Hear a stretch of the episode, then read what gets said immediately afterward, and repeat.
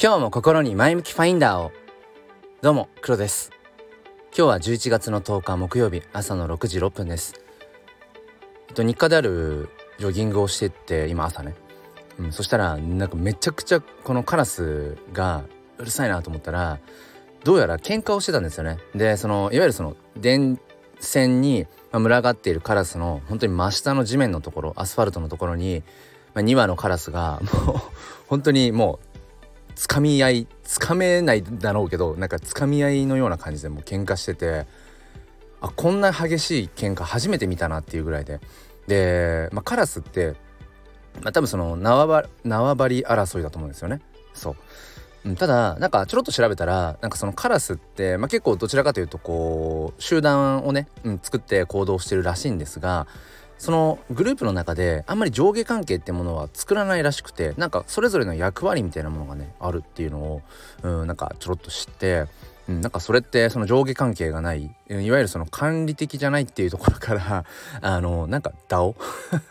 自立分散型組織のなんか DAO をねちょっと連想したという、えー、まあそんな雑談です。というところでまあそこに別につながるわけではないんだけどまあ遠からず近からずというところで、え今日は、えっと、自分がその選ぶ心地よさっていうものを言語化できているかどうかそんなテーマでお話をしていきたいと思います。よければお付き合いください。このチャンネルは切り取った日常の一コマからより良い明日への鍵を探していくチャンネルです。本日もよろしくお願いいたします。えっと僕は NFT フォトグラファーとしても活動をしています。毎月無料で写真 NFT をプレゼントしているんで 噛んじゃった、えしているんですけれども。えっと今月が、えー、まあ、11月の写真はえっとあれですね紅葉の写真ですね。楓が紅葉している写真。でまああのー、ありがたいことに今月はね一応20枚ぐらい用意してたんですね。まあそれがさばけるかどうかは別に指してもう重要ではないんだけれども、うん、あと残り2枚っていう風なところまで来ていて なんかここまで来たら、まあ、別にその何何もねあの金銭的なリターン生まれないですけど、うん、無料で配ってるから。むしろ無料で送るために、うん、本当にまあビビたるものですけど、うん、何マディックか、うん、かかってるんですけどね。まあそれはいいとして。そうそうこここまで来たらなんか はけさせたいなみたいな別のこう目的によっているという、えー、人間の意志っていうものはね、うん、なんかこうこう書くもこう簡単に、うん、変わっちゃうものなんだなってことを感じています。ということで本題いきたいと思います、えー、心地よさ自分が感じる心地よさを言語化できるか言語化しているかっていう、うん、まあ何とも硬、えー、いテーマなんですけれども、うん、ふとね思ったんですよね。日々僕らがその選択をしているものあるじゃないですか。でともすると秒で取捨選択してるはずなんですよね。全てのものをうん選ぶことはできないので何かを選ぶということは一方で何かをその切り捨てているという、うん、わけですよね。人との出会いもそうかもしれないです、うん、誰かと出会って誰かと過ごしているということは一方である方には出会えていなくて その他の誰かと過ごす時間っていうものがそこに、うん、要は生まれていないわけですよね。まあそれを言ったらもう全てがそういうふうに取捨選択の、えー、ものになってくると思うんですけど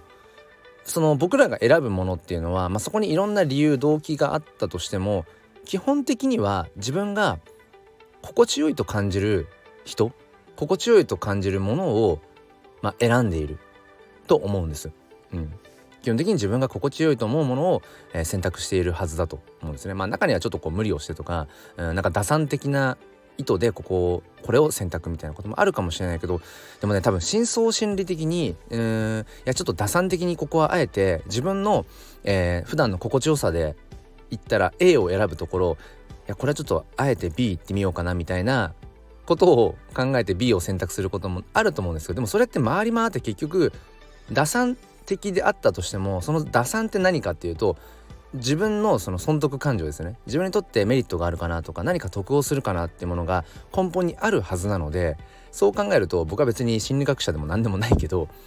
おそらくやっぱり最終的には自分の心地よさ自分が心地よいと感じるものを選んでるはずなんですよね。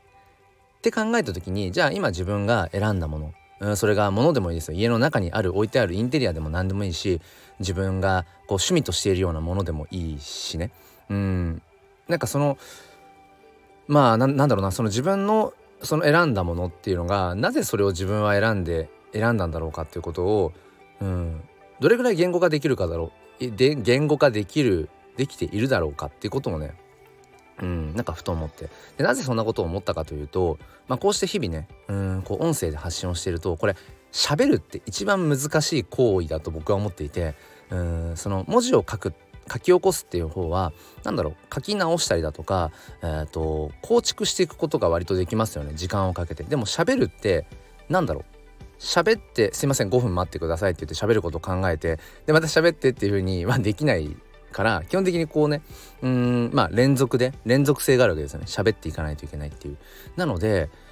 自分の中でそもそも言語化できていないものって喋れないんですよね、うん、だから僕もちょいちょいありますけど今まで自分があまり言語化してしたことがないしてきたいなかったようなことを言葉にしようとすると、えー、噛んじゃったりだとか なんかえっ、ー、とそれって何て言うんだっけ？うんみたいなうまくこうポーンとそれを表せない、うん、言葉が思いつかない時に別の言葉に置き換えたりだとかなりがちだと思うんですね。だから普段からいかにこう言葉にしているかっていうのがすごく大事で言葉にできるっていうことはそれについて自分がきちんとなんかまあ理解をしていることだと僕は思うんですね。うん、でふとそんなことを思ったんです。心地よさをどう言語化できているだろうかって。で思った時に例えば、まあ、冒頭でも DAO って話をしましたけどカラスの喧嘩からね DAO を連想したという、う、とこですけどまあ今自分がその Web3 というものが好きで、まあ、特にその中でもそのブロックチェーンという技術を使った、うん、中でのね一つの手段として NFT っていうもの、うん、そこにすごく自分は今こう夢中になっていて、まあ、楽しさを感じていてだからある種心地よさみたいなものをその Web3 の中の NFT 界隈ですね。NFT 界隈のうん空間、うん、空気感そこに集まってる人たち、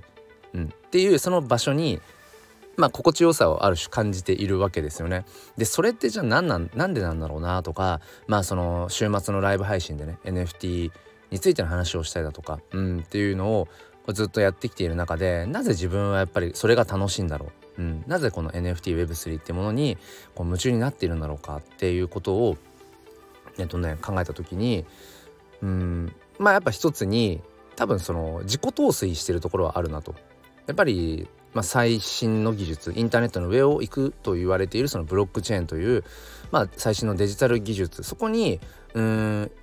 なんかこう形はどうあれ、うん、触れている自分に酔っているっていうところは少なく少なく、うん、ないなと、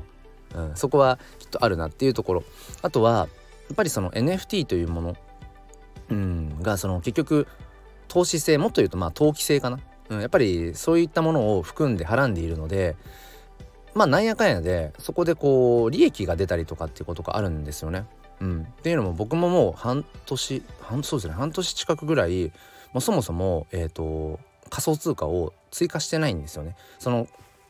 購入した NFT その価値が上がって価格が上がって、まあ、それを転売することによって、えーとまあ、プラスの利益が出てでそのプラスの利益でまた別の NFT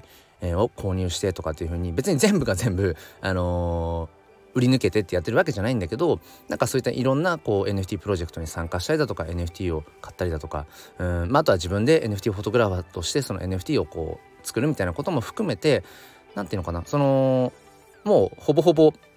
そう半年近くぐらい、うん、日本円を仮想通貨に、えー、と換金してっていうことをしてないんですね。っていうぐらいなんだろうな NFT を売り買いする中でその新たなお金が発生してそのお金をもとに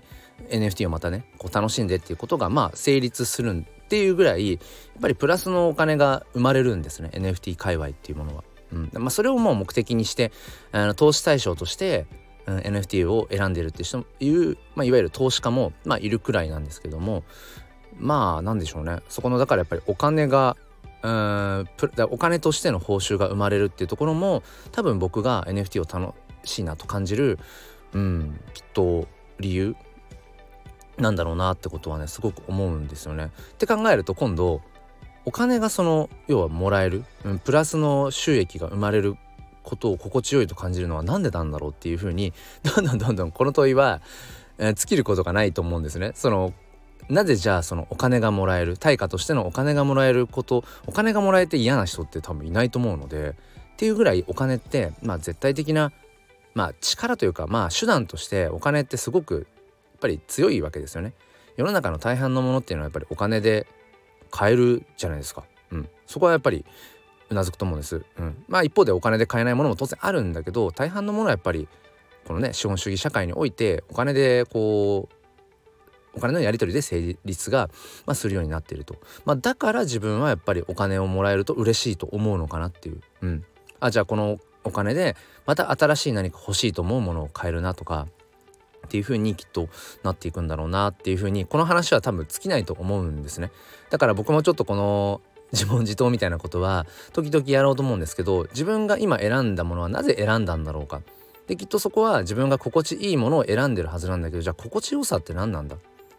お金をもらって心地よい嬉しいって感じるのは何なんだ？なぜなんだろうなとか、えー、自分が今楽しいと思って続けているこの趣味、まあ、僕だったら例えば写真とか音楽とか、うん。まあ、そういったことまあ読書とかもそうだけど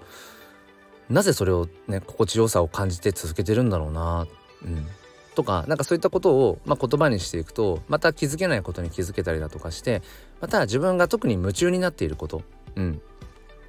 夢中になってるとちょっと視野が狭まるなってことを最近その NFT に、えー、夢中になっている中でやっぱ思ったのでその時にふと自分が今なぜこんなに夢中になっているんだろうかってことを言葉にすることでいい意味でちょっとその距離を取れる。適切な距離にちょっとこううん自分の夢中になっているものをこう俯瞰できるので。そうするとまた違った角度でね自分の好きなものが見えてきて新たな発見があるんじゃないかなと思います。ということでちょっとこう抽象的な話も続いてしまったんですが、えー、と今日はその自分の心地よさってものを、まあ、言語化できているかどうか、まあ、そんなテーマでお話をしてみました、えー、皆さんも是非ちょっと自分の、うん、好きなものあのワクワクしているもの心地よいと感じているものなぜなんだろうかとちょっと考えてみたら面白いかもしれません。ということで最後までお付き合いくださりありがとうございました。それでは今日も良い一日を。ではまた。